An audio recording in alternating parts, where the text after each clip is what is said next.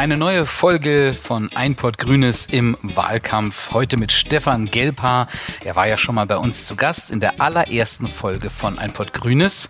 Damals mit der Folge Bildet Banden. Stefan, du erinnerst dich noch? Ja. Ich erinnere mich noch. Ist gut. bei mir Helene, Hallo, unsere Holger. Kreisvorsitzende. Grüße dich. Und Holger Turm, Podcaster für Bündnis 90 Die Grünen in Pankow.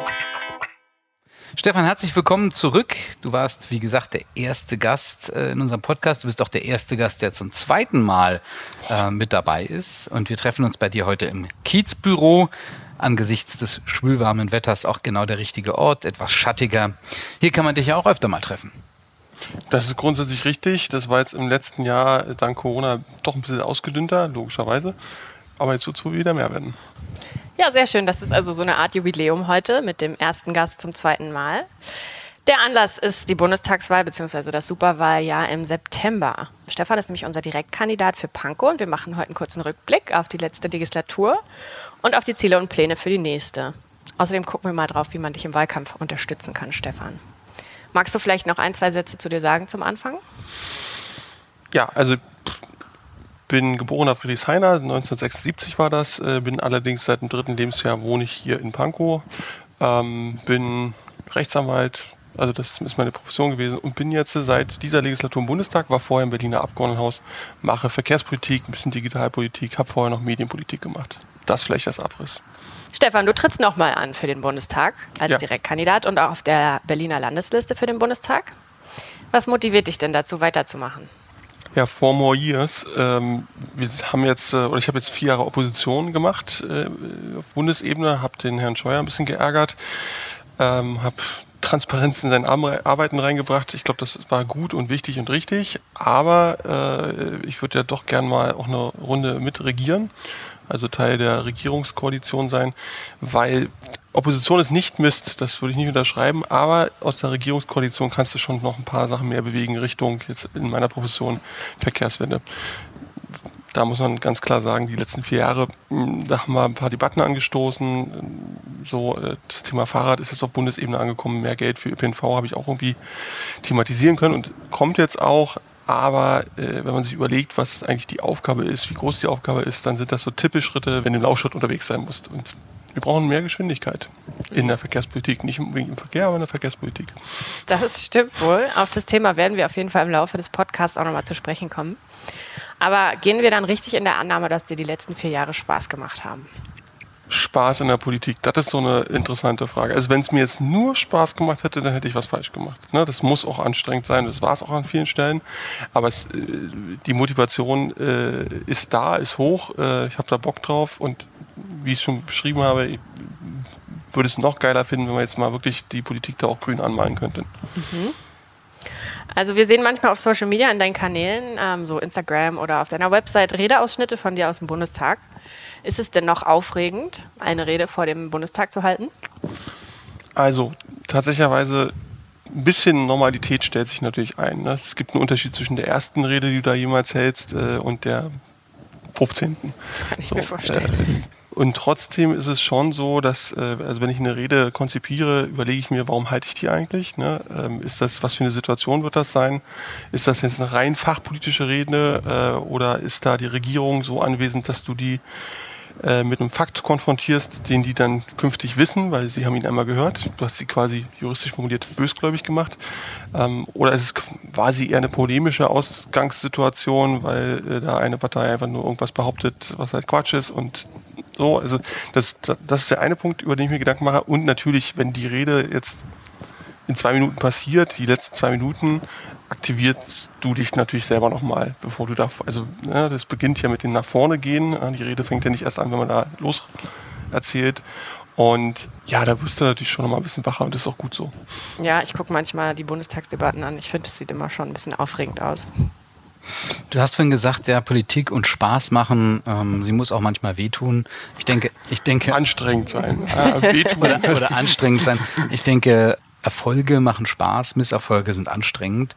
Zieh doch mal ein Fazit, äh, welche Erfolge und Misserfolge hast du zu verbuchen? Es gibt einen Moment, der ist mir noch sehr präsent, der war tatsächlich in der Fraktion, äh, wo ich quasi äh, der Fraktion mitgeteilt habe, dass äh, ein Beschluss des Bundestages auf grüne Initiative hinkommen wird, äh, weil das so eine totale Ausnahme ist äh, aus der Opposition. Da ging es um Abbiegeassistenten, also um Verkehrssicherheit am Ende des Tages, dass LKWs halt technisch so ausgerüstet werden, dass sie beim Abbiegen eben Fahrradfahrer und Fahrradfahrer weniger übersehen. So und äh, das war schon, äh, da hat man schon mitbekommen, okay, das ist selten und das ist ein Erfolg und das haben auch alle anderen so verstanden. So, das fand ich äh, natürlich auch cool. In jedem Erfolg liegt auch ein Misserfolg. Ich habe zwar diesen Beschluss bekommen, äh, aber Herr Scheuer hat sich danach mit Händen und Füßen dagegen gewehrt, diesen Beschluss so umzusetzen, wie äh, der Text äh, intendiert war. Äh, sind da ein bisschen Fördermillionen geflossen und so weiter. Das ist alles gut, aber eben auch wieder nicht ausreichend. Das ist immer so wie äh, mit angezogener Handbremse zwei Meter fahren, obwohl du eigentlich so eine 100 Kilometer Strecke vor dir hast. Herr Scheuer hat dann Aufkleber gemacht. Ja, also wirklich, also er hat Aufkleber gemacht, Aktion Assi, so hieß es bei, das auch das Branding. Also, das, naja, gut. Also das war schon alles ein bisschen irre. Also es ist auf jeden Fall Erfolg, weil wir quasi die Politik darauf committed haben, dass das kommen muss äh, und dann gleichzeitig Misserfolg, dass es eben nur so spärlich dann umgesetzt wird auf Bundesebene. Andere Sachen sind auch gut gelaufen. Äh, wir haben die Förderkriterien für Bus und Bahn äh, deutlich aufgeschraubt und das ist auch eine grüne Initiative gewesen. Was heißt aufgeschraubt? Berechtigte Frage. Äh, die Große Koalition der letzten Legislatur hatte ja so viel Macht, ja, weil die halt 80 Prozent hatten äh, im Bundestag und haben deswegen merkwürdige Ideen gehabt und umgesetzt. Zum Beispiel haben sie das Grundgesetz geändert, dahingehend, dass sie ins Grundgesetz reingeschrieben haben, dass der Bund maximal mit 333 Millionen Euro pro Jahr Bus und Bahn im kommunalen Bereich fördern kann. Das stand Grundgesetz. So, äh, wie man überhaupt auf die Idee kommen kann, so einen Deckel reinzuschreiben, sei mal dahingestellt. Und in dieser Legislatur haben sie dann auch festgestellt, dass das eigentlich eine doofe Idee ist und hatten aber keine zwei Drittel mehr, das zu ändern. So, und deswegen haben wir das forciert und hinbekommen, das mit der FDP zusammen, weil die hat im Bundestag da ein paar Stimmen und wir im Bundesrat die paar Stimmen, also um diese zwei Drittel zu hinzubekommen, dass wir diesen Deckel weggesprengt haben und gleichzeitig haben wir als Bündnisgrüne dann noch darauf gedrungen und auch uns dabei umgesetzt, dass wir die Förderkriterien, also nicht bloß die Summe, sondern auch die Kriterien ändern, sodass man eben zum Beispiel Straßenbahnen innerstädtisch leichter fördern kann in mehr Konstellationen, dass äh, Omnibusbahnhöfe förderbar sind, also was. Sind die Grünen oder ist die grüne Fraktion im Bundestag mit irgendeiner Sache aus deiner Sicht komplett gescheitert? Also wenn man sich überlegt, wie zum Beispiel mit Geflüchteten umgegangen wird, wie da die Aufnahmekriterien sind, da äh, haben wir uns ja schon dafür stark gemacht, dass wir zum Beispiel äh, die Situation auf den griechischen Inseln deutlich anders äh, haben wollen. Und da muss man am Ende des Tages sagen, auch wenn ganz viele von unseren Abgeordneten da waren, immer wieder Druck gemacht haben, ist wenn man da sich anschaut, wie die Geflüchteten vor Ort dann ihr eigenes Lager äh, dann verlassen mussten, neues und so weiter, da kann man jetzt nicht sagen, dass das ein Erfolg war. So. Na gut, aber auch ein bisschen den Mehrheitsverhältnissen geschuldet. Ja, nee, die, die, also das ist jetzt nicht bündnisgrün mhm. anzulasten, aber wenn du fragst, äh, was mhm. haben wir aus der Opposition nicht ins Positive wenden können, die Situation auf den griechischen Inseln ist weiterhin dramatisch. Es ertrinken weiterhin Menschen im Mittelmeer. Da kann man jetzt leider überhaupt nicht sagen, dass man da einen Erfolg verbucht hat. Wiewohl natürlich, äh, es gibt ganz viele Geschichten von Menschen, äh, hier in Deutschland gibt, die, wo sich das Blatt zum Positiven gewendet hat. Aber trotzdem also das kannst du ja nicht wegdenken, dass, was da passiert. Um diese Erfolge zu erzielen, müssen sie ja auch erstmal nach Deutschland kommen. Mhm. Vollkommen richtig, ganz mhm. genau. Mhm. Also ich glaube, dass da ähm, in unserer Fraktion äh, schon eine dramatische Einschätzung vorhanden ist, damals wie heute. Mhm. Dann gehe ich mal davon aus, das wird natürlich auch in der nächsten Legislaturperiode Thema sein. Was sind denn deine Themen für die kommenden vier Jahre? Das werden ja wahrscheinlich ähnliche Themen sein, für die du jetzt in der vergangenen Legislaturperiode gestanden hast. Also jede Fraktion erfindet sich neu, mhm. deswegen ganz, ganz genau weiß man es nicht. So, ähm, ich werde immer wieder gefragt, ob ich nicht in die Rechtspolitik möchte. So, weil du weil Jurist bist? Jurist bin, genau. Mhm. Obwohl viele Politiker auch Juristinnen sind, oder? Ja, äh, tatsächlicherweise äh, äh, sage ich dann immer, wir sind im Rechtsausschuss als Berlin schon vertreten. So, aber die Juristinnen, Juristen sind halt, äh, also im Rechtsausschuss nicht Jurist zu sein, nicht Juristin zu sein, das äh, ist schon ein bisschen, boah, das machen nicht so viele. So, äh, deswegen sucht man natürlich immer die Juristen der Fraktion mhm. da reinzuholen. Ähm, wie gesagt, aus Berlin, von den Berliner Grünen, äh, war da in der letzten Legislatur Renate Künast sogar Ausschussvorsitzende. In dieser Legislatur ist Jana Bayram drin. Ich finde nicht, dass Berlin zweimal äh, im Rechtsausschuss sein muss, wenn wir da insgesamt nur vier Mitglieder haben. Also da kann man durchaus auch einen Blick aus dem Süden, aus dem Norden und aus dem Westen haben. Äh, Berlin und der Osten sind da glaube ich, gut vertreten. Deswegen sage ich, jede Fraktion erfindet sich neu. Persönlich, wenn ich es mir jetzt aussuchen dürfte, dann würde ich natürlich versuchen, da äh, die Verkehrswende weiter voranzutreiben, damit meinen Part beizutragen, dass wir die Klimakrise unter Kontrolle kriegen, also Antriebswende, Verkehrswende. Dass wir auch, auch an der Stelle die, die, das Thema Digitalisierung endlich durchspielen, äh, weil da sind wahnsinnig viele Effizienzgewinne möglich. Ja, und dass wir die Vision Zero wirklich ernsthaft bearbeiten. Müssen wir erklären. Von Vision. From Vision to Mission, sage ich mal so. Vision Zero heißt also keine Verkehrstoten mehr. Genau. Ähm, also Verkehrsunfallzahlen reduzieren, Verkehrstote möglichst auf Null senken. Das ist natürlich total schwierig, weil wir haben aktuell pro Jahr in Deutschland 3000 äh, Verkehrstote, Pi mal Daumen. Also jeden Tag neun, acht, neun Leute, die da sterben. Das heißt, äh, da kann man schon einiges bewegen. Ja? Sogar mit simplen Sachen. Also ja, das ist ein Kampfthema, ein Streitthema, Tempolimit auf Autobahn 130. Würdest du am nächsten Tag sofort Reaktion sehen. So. Hm. Aber Mobilität ist ja nur eines deiner ja. Themen und wird es bleiben. Welche anderen Themen möchtest du in Zukunft weiterverfolgen?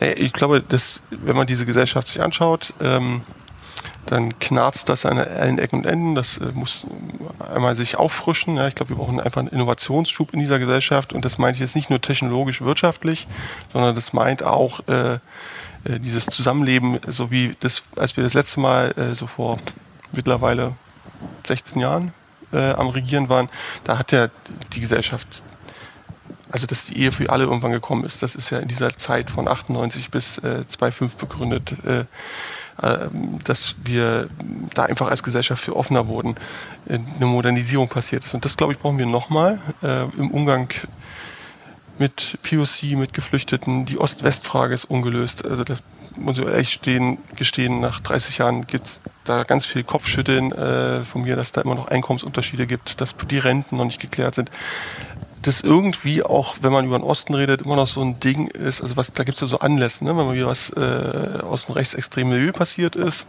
dann ist das sofort Thema. Äh, und dann einmal, wenn der Jahresbericht zur deutschen Einheit kommt, man eben diese Unterschiede feststellt und so, dann ist das nochmal Thema. Das ist mir persönlich ein bisschen zu dürftig. Ne? Also da gibt es, glaube ich, ein paar mehr Sachen zu besprechen. Und ich glaube, dass wir zum Beispiel, wir haben Ostbeauftragten der Bundesregierung. So, ich glaube, der ist weithin unbekannt äh, und auch der Vorgänger und die Vorgängerin sind weitgehend unbekannt, weil die ihren Job halt nicht machen. So, es ist, reicht nicht, irgendeinen Bericht einmal im Jahr vorzustellen. Das ist zu wenig. Und was wäre eine konkrete Maßnahme, die zum Zusammenhalt oder ja zur Vereinigung der Gesellschaft beitragen könnte? Ja, da bin ich tatsächlicherweise Fan äh, des leider verstorbenen Häusermann, äh, hier äh, Professor äh, für äh, Soziologie an der Humboldt-Universität gewesen, der sagt, der hat immer gesagt, wenn ähm, man eine Gesellschaft zusammenführen will aus verschiedenen Teilen, dann muss, müssen diese Teile der Gesellschaft sich in dieser Gesellschaft wiederfinden.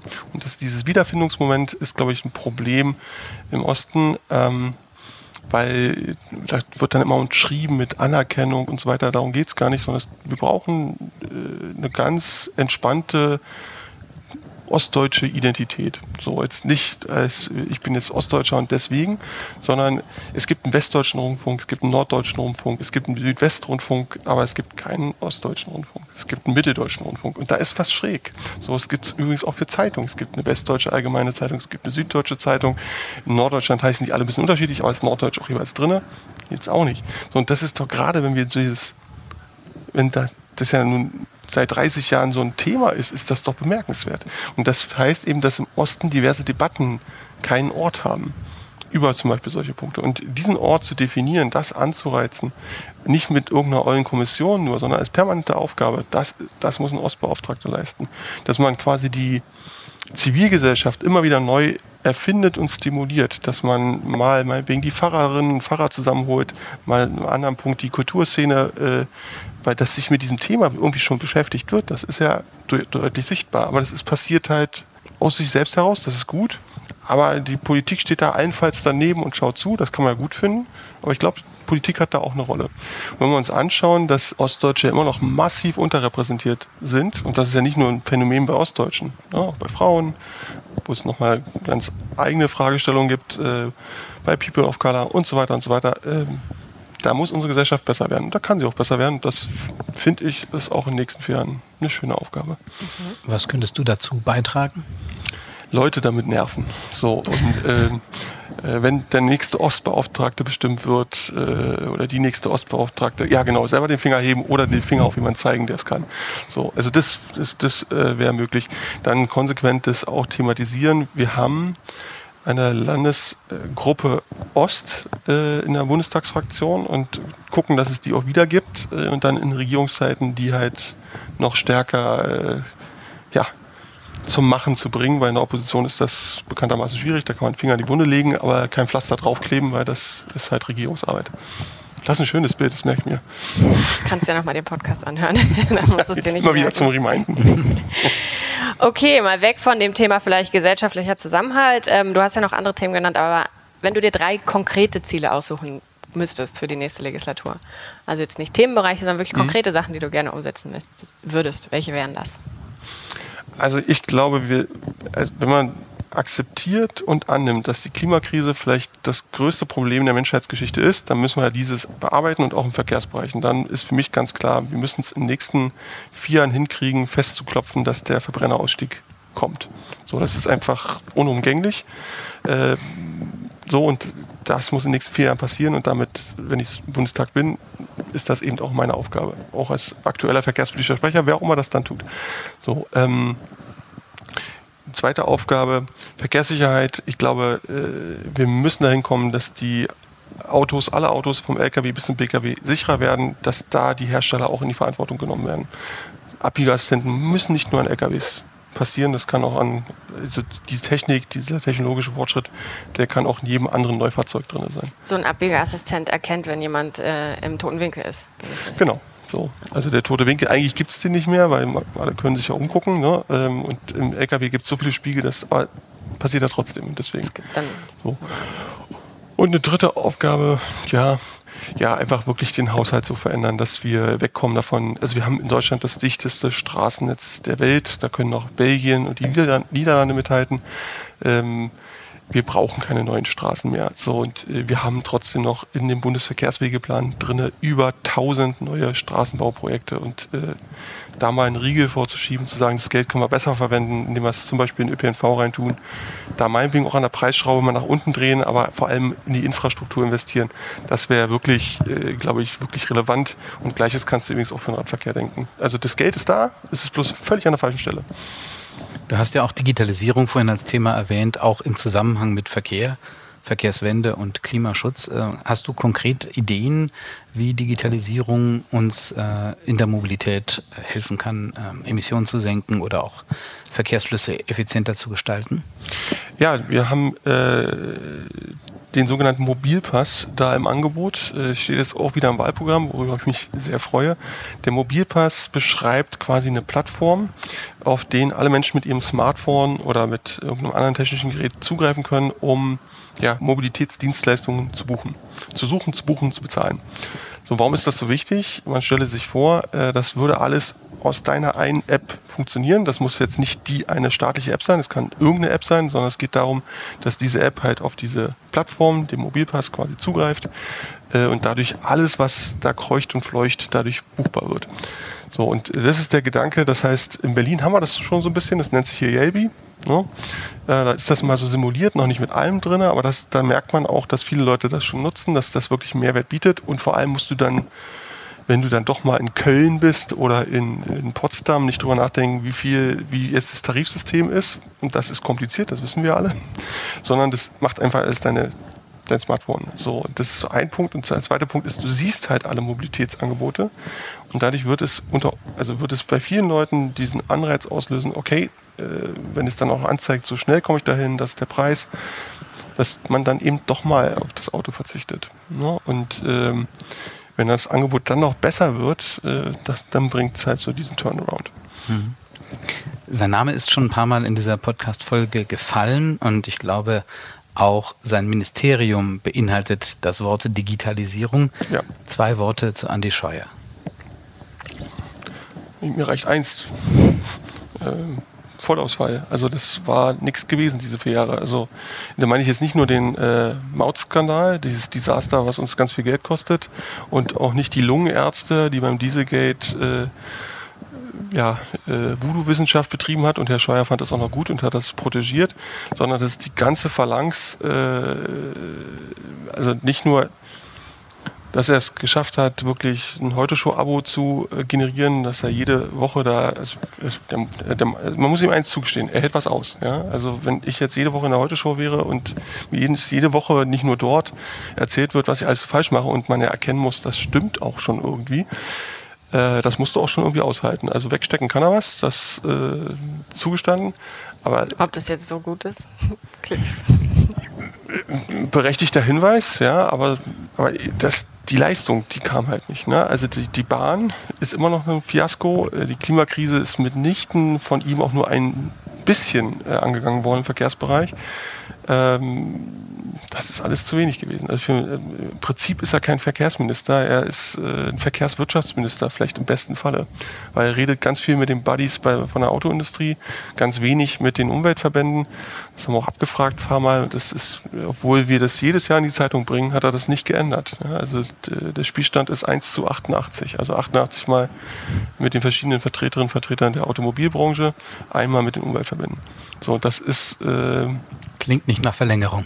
Klingt nicht nach Verlängerung. So, eine Verlängerung kann ja was sehr Schönes sein im Fußball, aber mhm. in der Politik äh, wäre das eine ganz doofe Idee an dieser Stelle. Mich wundert es tatsächlich, dass er nach dem Mautskandal überhaupt noch in, im Amt ist. Ja, ähm, es gibt auch Corona-Gewinner. Mhm. Gut, ich würde sagen, zu Andi Scheuer ist erstmal alles gesagt. Äh, ich würde noch mal auf ein anderes Thema kommen. Der Mietendeckel in Berlin wurde ja jetzt gekippt äh, vor kurzer Zeit. Wir sitzen ja auch gerade in Berlin, auch in Pankow, wo die Mieten ja tatsächlich auch sehr schnell steigen und äh, Wohnraum relativ knapp ist. Was meinst du, muss denn jetzt passieren, damit der Entwicklung in Berlin und in anderen Großstädten was entgegengesetzt werden kann? Ja, ja wir haben den Trend der Urbanisierung, ne, das muss man sich immer wieder bewusst machen. Es ziehen Leute in die Stadt. Es gibt auch Gegentrend, aber aktuell auch in Berlin gibt es noch Zuzug, hat sich ein bisschen entschleunigt, auch mit Corona. Aber das Problem ist ja weiter da. Ne? Die Mieten äh, wurden durch die Mietendeckel für dieses eine Jahr in der Tat äh, gestoppt, auf Hold gestellt. Jetzt ist der Mietendeckel vom Verfassungsgericht leider für letztlich formunwirksam erklärt worden, verfassungswidrig. Ähm, deswegen glaube ich, dass diese Bundestagswahl eben auch entscheidend ist, ob wir auf Bundesebene da eine Veränderung bekommen. Mit der CDU ist das sehr schwer. Das hat die SPD bitter lernen müssen, weil das würde ich jetzt der SPD nicht unterstellen, dass sie es nicht zumindest wollten, aber sie haben es halt auch nicht scharf gestellt. Wir brauchen eine Änderung des Mietrechts, ganz klar. Wir brauchen auf Bundesebene. Eine, auf Bundesebene. Wir brauchen eine funktionierende Mietpreisbremse. Ich hätte mir gewünscht, dass der Mietendeckel auf Berliner Ebene funktioniert. Hätte uns, glaube ich, einige Debatten erspart. Ich glaube auch, dass ganz viele andere äh, Städte und auch Bundesländer geguckt haben, wie das läuft, weil das äh, hätte eine Leuchtturmwirkung auf andere genau. Bundesländer gehabt. Ähm, aber es ist, ist es so, wie es ist und deswegen müssen wir es halt auf Bundesebene gerade ziehen, weil einfach die Mittel, das in Berlin zu machen, da jetzt doch ein bisschen na, ausgedünnt wurden, würde ich mal sagen. Es gibt auch hier noch weitere Mittel, vollkommen klar. Aber äh, ich muss auch sagen, es ist ja nicht nur ein Berliner Problem. Es ist in München, in Hamburg, in Köln, eigentlich in jeder größeren Stadt hast du dieses Problem. In Leipzig beginnt es jetzt oder ist es eigentlich auch schon in Dresden. So und deswegen äh, braucht es dann eine bundesweite Lösung, das ist schon richtig. Und wenn wir dann noch äh, meinetwegen eine Sonderklausel reinbauen äh, für Mietmärkte, wo es besonders krass gerade ist, weil Berlin ist schon nochmal spezieller als jetzt Köln oder äh, Hamburg, weil man muss sich immer bewusst machen, dass in den letzten 15 Jahren in Berlin quasi eine Million Menschen gewachsen ist. So, das hat keine andere deutsche Stadt. Dass sie quasi um ein Drittel gewachsen ist, das kann keine andere vorweisen. Dass es also folglich logisch ist, dass es hier eine Verwerfung gibt. Das muss man akzeptieren und deswegen muss man da einen Umgang mit finden. Ähm, der zweite Punkt ist aber auch, wir müssen auch ein paar Wohnungen noch bauen. Also da kommen wir nicht drum rum. Also wenn, wenn noch mehr Leute dazuziehen, werden wir noch ein paar mehr Wohnungen brauchen. Wird es denn mit den Grünen auf Bundesebene einen bundesweiten Mietendeckel oder die Möglichkeit dazu geben? Zumindest haben wir das in unser Wahlprogramm geschrieben. Also äh, wenn uns wir, also ich sag mal so, wenn wir 51 Prozent kriegen, äh, würde mich es sicher. wundern, wenn das nicht so ist. Ja, äh, bei Koalitionspartnern äh, muss man halt gucken, äh, ob das dann, äh, wie das geht. Aber ich glaube, wir müssen das schon scharf stellen und sagen, wir, es gibt da ein sozialpolitisches Problem, was die Gesellschaft spaltet, was auch zu einer Zuspitzung in den Städten führt, äh, die das Ganze zum Köcheln bringt, das sollte man nicht, äh, diesen Zustand sollte Politik begegnen. So, und sollte das Problem, was dahinter liegt, ernst nehmen und lösen. Und da muss eigentlich, egal welcher, wer da der Koalitionspartner ist, äh, erstmal in einer Analyse überzeugt werden und dann auch in einer konkreten Umsetzung. Das Problem ist, äh, und da muss man ganz klar sagen, da ist Rot und Grün näher beieinander weil äh, die CDU ist nicht nur die CSU aus Bayern, die sich da gewehrt hat, sondern es ist auch in der Tat die Berliner CDU, die das äh, dahinter treibt. Die hat doch die Verfassungsklage auch gegen den Mietendeckel angestrengt mit, oder? Das ist der eine Punkt und es ist auch ein konkreter Abgeordneter aus Tempelhof-Schöneberg, der quasi da mietenpolitischer Sprecher der CDU-CSU-Bundestagsfraktion ist, der das einfach, ja, so cool findet. Keine Ahnung, ich verstehe es nicht. Wir haben ja ehrgeizige Ziele, wir haben aber auch gute Chancen, ähm, an einer künftigen Bundesregierung beteiligt zu sein als Bündnis Grüne. Das hieße ein Wechsel von der Oppositionsbank auf die Regierungsbank. Was würde sich für dich ändern? Wie würde sich deine Arbeit oder deine Rolle im Bundestag ändern, wenn die Grünen in Regierungsverantwortung kommen würden? Also wenn wir davon ausgehen, dass unser Wahlergebnis sich auch deutlich äh, verbessert, zum Beispiel statt der 8,9 vom letzten Mal jetzt äh, so in die Richtung 20 Prozent bewegt oder noch darüber hinaus, dann würde sich auch die Fraktion deutlich vergrößern. Das heißt, wir würden nicht mehr in Arbeitskreisen einfach so zusammenkommen können, weil die Arbeitskreise sind aktuell 15 bis 20 Leute, wir sind 67 Menschen äh, aktuell in der Fraktion, sondern würden die Arbeitsgruppen eine deutlich größere Relevanz bekommen. So, was ändert das dann für mich, äh, dass ich noch viel mehr mit Verkehrsleuten zu tun habe und weniger mit äh, Landwirtschaftsleuten, was traurig ist, aber dann ist es halt so, dann muss man das in der Fraktion machen. Äh, der zweite Punkt ist, man arbeitet nicht nur nach innen sehr stark, um sich da zu koordinieren. Äh, wir als Opposition stellen wir wahnsinnig viele Fragen, um quasi die Arbeit der Regierung zu durchleuchten.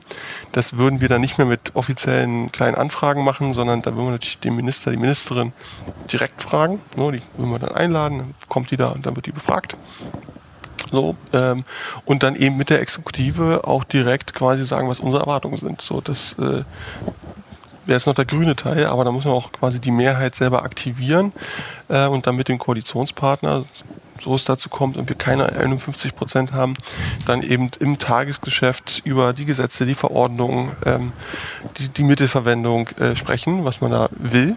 Und das ist dann quasi, um das mal so ein bisschen platt zu formulieren, vier Jahre Verhandlung. Also man verhandelt da eigentlich vier Jahre lang jeden Tag mit der Koalition, natürlich auch mit den eigenen Leuten, aber vor allem mit dem Koalitionspartner, mit den Ministerien. So, das ist die Aufgabe. Schon interessant. Das ist auf jeden Fall was anderes. Ich bin sehr gespannt, ähm, wie das alles kommt. Aber dass es passiert, müssen wir ja auch einen guten Wahlkampf machen und musst du auch einen guten Wahlkampf machen. Und wir brauchen ja diese Ergebnisse. Ja, und all die Themen, die wir gerade besprochen haben, zeigen ja, dass du viel vorhast. Äh, wie kann man dich denn dabei im Wahlkampf unterstützen? Also tatsächlicherweise ähm, mache ich ja Wahlkampf bundesweit in Berlin und im Wahlkreis. So bundesweit, ja, also wenn jetzt Leute das aus Bayern hören und sagen, wir müssen mal hier die Verkehrspolitik der CSU auf den Prüfstand stellen und machen eine Veranstaltung, werde jetzt nicht hinfahren, aber als Videokonferenz kann man das sicherlich machen. So berlinweit, äh, das wissen alle, da werde ich natürlich überall mittun, wo es Sinn macht, aber natürlich ist der, der das Hauptaugenmerk meiner Wahlkampf, meines Wahlkampfes liegt natürlich im Wahlkreis. Ne? Wir haben hier den Chance, die Chance, den auch zu gewinnen, was natürlich ein Signal wäre, ähm, auch über den Wahlkreis hinaus. Wäre der erste Wahlkreis, den wir im Osten gewinnen würden. Das wäre schon gut. Wie kann man jetzt so einen Wahlkreis gewinnen? Man muss genügend Stimmen haben. Ne? So, wir, das ist ja, sehr, sehr simple. Ja, also. ja, aber Ende des Tages ist es wirklich ein Zählappell. Also es ist nichts anderes. Ne? Also das ist so. Und deswegen, wir haben 1600 äh, Bündnisgrüne Mitglieder hier oder 1800. Ich weiß gar nicht, was da 1600 ist. ungefähr aktuell. Weil die Zahl wächst stetig. Das ist, das ist genau, das ist der erste Punkt. Wir müssen natürlich immer noch mehr Mitglieder gewinnen. Das ist sehr gut. Äh, und dann müssen wir die Mitglieder aktivieren. Wenn zum Beispiel jedes äh, Bündnisgrüne Mitglied oder jeder, der diesen Podcast hört, so, keine Ahnung, zehn Leute anruft ähm, und sagt, du musst unbedingt die Grünen wählen, weil und dann das begründet und dann die Leute einsammelt und sagt, ja stimmt, die Klimakrise ist wirklich wichtig, dann wären das auf einmal äh, 16.000 Wählerinnen und Wähler. So, das wäre schon ein Fund. Also was wir, glaube ich, im Wahlkreis schaffen müssen, ist wirklich die Themen, äh, die uns unter den Nägeln brennen. Und das ist zuvor das Klimakrise, das der soziale, der gesellschaftliche Zusammenhalt, dass wir das vermitteln, dass alle, äh, die in diese Richtung auch denken, das mit ihren Bekannten, mit ihren Freunden, mit ihren Freundinnen besprechen und die Leute zum einen dazu bringen, zu wählen. Ja, das ist der banale Schlussakt äh, und das auch immer weiter zu sagen. Und ich glaube, dass wir da in Pankow, in Weißensee und in Prenzlauer Berg gute Chancen haben. Das ist, glaube ich, die größte Hilfe. Also wirklich über Politik reden, über die Konzepte reden, ähm, das, Dechiffrieren äh, von, von Desinformation, äh, weil das wird noch stärker werden, äh, sich informieren, andere informieren. Das, glaube ich, hilft bündnisgrüner Politik ungemein, weil wir sind sehr wissenschaftsorientiert. Wir brauchen manchmal einen Satz länger, um unsere Position klar zu machen. Das ist ein Problem. So, weil manchmal hat man nur einen Satz, äh, aber gerade deswegen ist es so wichtig, dass ganz viel über Politik geredet wird. Ja, und manche Fragen können ja auch keine Einsatzantworten bekommen. Aber das wir wird werden behauptet. auf jeden Fall, wir werden auf jeden Fall deine Kontaktdaten auch äh, reinschreiben, damit man dich auch erreichen kann. Das wollte ich noch wissen. Ähm, man kann sich wahrscheinlich über dich schlau machen auf deiner eigenen Webseite Ja. ähm, oder über die von Bündnis 90 Die Grünen Pankow. Die werden wir alle in den Shownotes äh, verlinken. Genau. Und wer keine Zeit hat, um mit Freundinnen und Freunden zu reden, ja, äh, auf grün-panko.de habe ich jetzt gesehen, gibt es ein super cooles Spendentool, auch Geld, sagt mir mal, Geld ist Zeit. Ne? Mit, damit kann man natürlich äh, dann noch eine Wahlkampfzeitung machen, ähm, noch äh, online was schalten oder ähnliches, um dann eben über diesen Weg die Leute zu erreichen. Auf grüne-pankow.de gibt es auch ein eigenes Spendenportal. Da kann man auch konkret sehen, wofür man spendet. Man kann aber natürlich auch allgemein spenden. Wenn man sich konkret für dich einsetzen will, kann man mit dir Häuserwahlkampf machen oder Wahlplakate aufhängen oder mit dir am Wahlkampfstand stehen. alles möglich, in der Tat. Also am 7. August äh, werden wir die Plakate aufhängen. Ähm, da können natürlich die Leute abends dann alle zu, zum Beispiel zur Geschäftsstelle der Pappelallee strömen und dann, dann eben mittun. Da wird jede Hand gebraucht. Umso mehr Hände, umso schneller geht's. Das wird eine Plakate-Hängnacht. Ne? Genau. Wenn man, man könnte eine Plakateparty dazu sagen in Neudeutsch, ähm, aber am Ende des Tages muss das Plakat an die Laterne.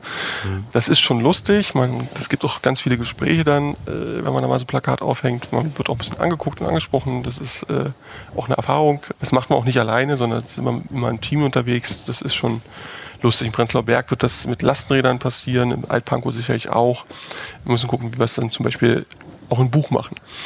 So, dann äh, Stände. Wir werden Stände machen. Das wird man äh, sicherlich auf unserer Webseite sehen können, wann die wo stattfinden. Äh, kann man sich aber auch jetzt schon in, äh, einfach bei mir melden. Äh, dann, dann takte ich das mit ein. Es wird Aktionen geben, äh, wo man hinkommen kann, helfen kann, auch mit Leuten reden kann. Und ja, wir werden auch Haustürwahlkampf machen und da wird natürlich auch jede und jeder gebraucht, äh, damit wir möglichst viele Häuser äh, besuchen können und da den Leuten die frohe Botschaft verkünden, dass man Bündnis 90 die Grüne wählen kann und darf und soll. Und wer sich nochmal konkret über Möglichkeiten, sich im Wahlkampf einzubringen, informieren möchte, kann auch einfach die jüngste Folge vor dieser Folge von Ein Pott Grünes hören, wo wir mit dir, Helene, und mit Anna, unserer ähm, Wahlkampfmanagerin, auch darüber gesprochen haben. Das war bestimmt viel präziser. Ähm, du hast ja auch sowas wie Standtraining angeboten, also wer sich äh, informieren möchte, ähm, wie er am Wahlkampfstand zum Beispiel clever argumentieren kann oder auf äh, fiese Wahlkampffragen antworten kann, dem hast du quasi Training äh, angeboten. Und ähm, wir haben uns jetzt gefragt, wenn wir dir jetzt ein paar fiese Wahlkampffragen stellen, ob du dann auch genauso gut antwortest. Und Helene hat die erste. Ich freue mich da besonders, weil ich habe mal das Standtraining bei Stefan mitgemacht und jetzt drehen wir den Spieß mal um. Ja, Stefan, sag mir mal, warum ich denn die Grünen wählen soll, wenn ich auf dem Land doch auf mein Auto angewiesen bin und ihr doch allen das Auto wegnehmen wollt. Also erster Punkt beim Standtraining, ich komme gleich auf die Antwort, ne, äh, ist, dass man nicht per se den Gegenüber überzeugen muss, weil das, also da kommt ja ein Mensch auf einen zu, der hat irgendeine Idee von der Welt, so, sondern dass man zuhören muss. Und ich glaube, das ist ganz wichtig und äh, deswegen, äh, wir sagen ganz klar im ländlichen Raum ähm, gibt es ein Problem, äh, weil wir dort bei den Menschen fast nur ein Verkehrsmittel haben, was aktuell funktioniert und das ist in mehrerlei Hinsichten Manko. Ähm, wir sagen das beim Auto, wir, als Grüne sagen wir nicht grundsätzlich, das Auto ist böse oder so. Das wird uns immer unterstellt, das ist Quatsch, das sagen wir nicht. Äh, das Auto hat an ganz, ganz vielen Stellen seine Berechtigung. Es ist aber einfach so, dass äh, das Auto eben auch Probleme aufwirft. Zum Beispiel Stichwort Klimakrise, CO2-Produktion. So, ähm, wir sehen als Bündnisgrüne die Chance, dass wir auf dem Land mit der Dekarbonisierung äh, der Autos deutlich schneller sind. Und das wäre so die erste Teil der Antwort. Auto dekarbonisieren, auch auf dem Land, weil da haben ganz viele Leute ihre eigene Steckdose und können das Auto da anschließen. Zweiter Punkt, ich sage immer, im ländlichen Raum ähm, müssen wir endlich technologieoffen werden. Das heißt, wir brauchen Fahrrad, äh, wir brauchen ÖPNV. Und das ist die bündnisgrüne Antwort. Es reicht nicht aus, nur Autoverkehr dort zu haben, sondern wir wollen massiv Geld reinstecken, um auf dem ÖPNV auch ein Bus- und Bahnangebot zu haben, was die Leute überzeugt. Und da muss man eins da sagen. Die Menschen, die unter 18 Jahre alt sind, die haben jetzt, die können sich auf dem Land mit dem Auto nicht fortbewegen, weil du darfst erst ab 18 mit dem Auto fahren. So, dafür haben die anderen Parteien überhaupt gar keine Antwort. So, und da sagen wir, wir liefern da eine Antwort, indem wir sagen, wir wollen den Radverkehr ermöglichen und Bus- und Bahnangebot ausbauen. So, das würde ich jetzt, wenn mich jemand äh, vom Land das fragt, dann würde ich äh, diese etwas komplexe Antwort in eine etwas kürzere Fassung äh, kippen. Kannst ja dann bei der nächsten Frage von Holger probieren.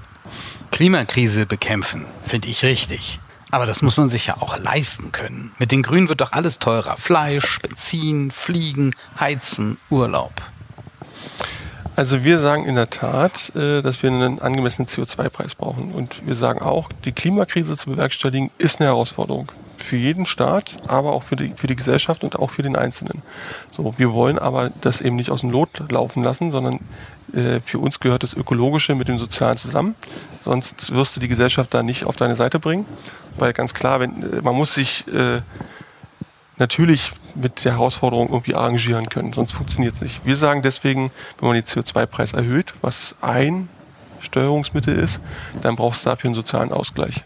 Da sagen wir, das ist das Energiegeld, was wir pro Kopf auszahlen. Da werden insbesondere die Menschen, die einen kleineren Geldbeutel haben, von profitieren und die, die äh, jetzt einen größeren Geldbeutel haben, äh, ja, erstens verbrauchen die regelmäßig mehr CO2 so, das heißt, äh, da wird dann der CO2-Preis auch etwas stärker zuschlagen. Ähm, und zum Zweiten, wenn man pro Kopf auszahlt und jeder die gleiche Summe kriegt, dann ähm, ist das an der Stelle wirklich ein sozialer Ausgleich. Das passt schon. Es gibt von keiner anderen Partei dazu eine Antwort. Wir sagen aber auch, es ist nicht die einzige soziale Frage, wie der Geldbeutel aussieht. Wir haben eine Gesundheitsfrage. So, alte Menschen, ältere Menschen leiden unter der Klimakrise, werden auch stärker noch leiden, wenn es immer wärmer wird.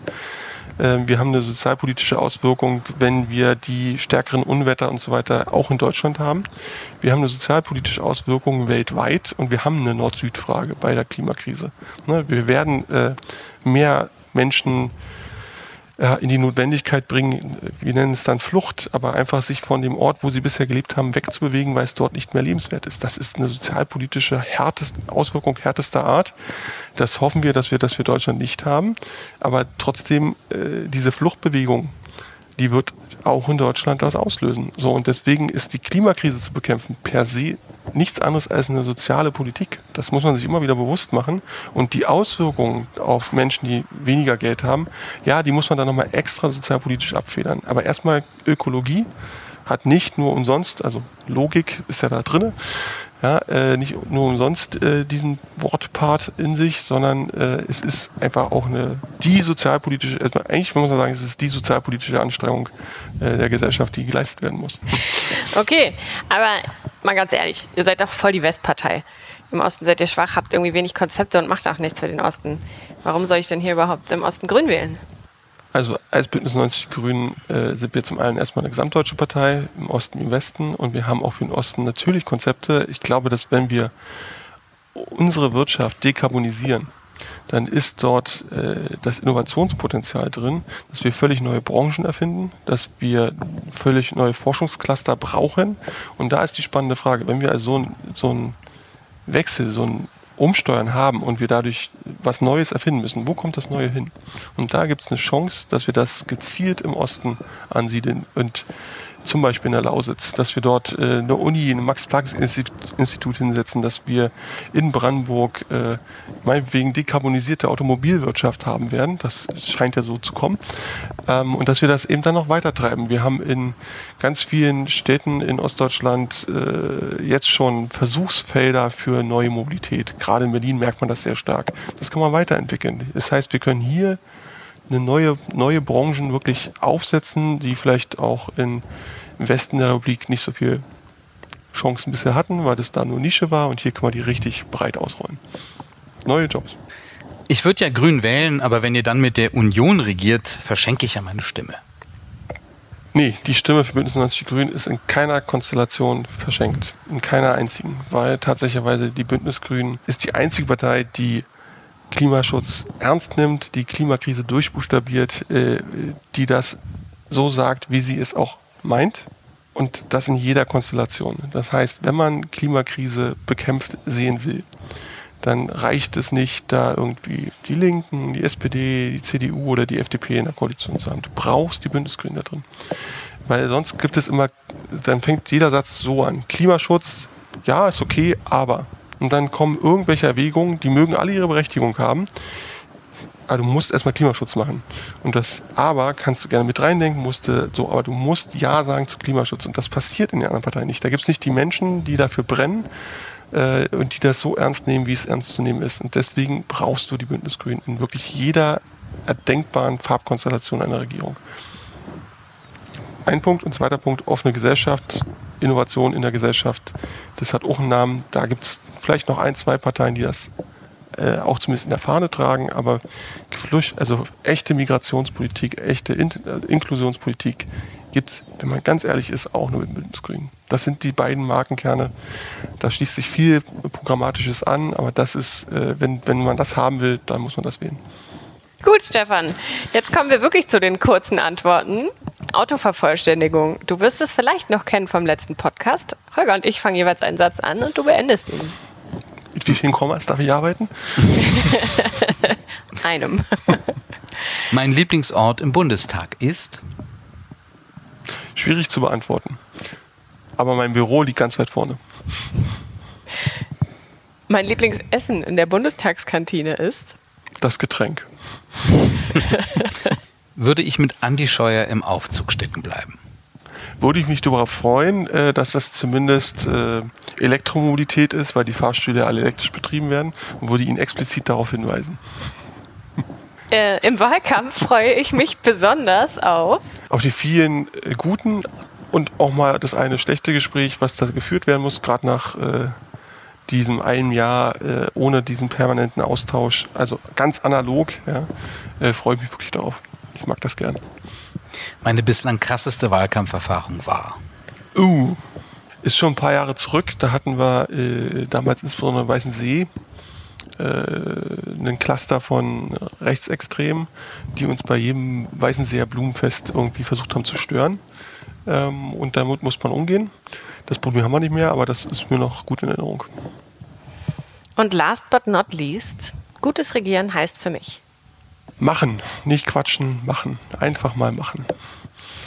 Ja, was für ein schönes Schlusswort. Danke, Stefan, für diesen ganzen Einblick, für dein Resümee der letzten vier Jahre, für deinen Ausblick auf die nächsten vier Jahre. Ich fand es super interessant. Ja, vielen Dank auch von mir.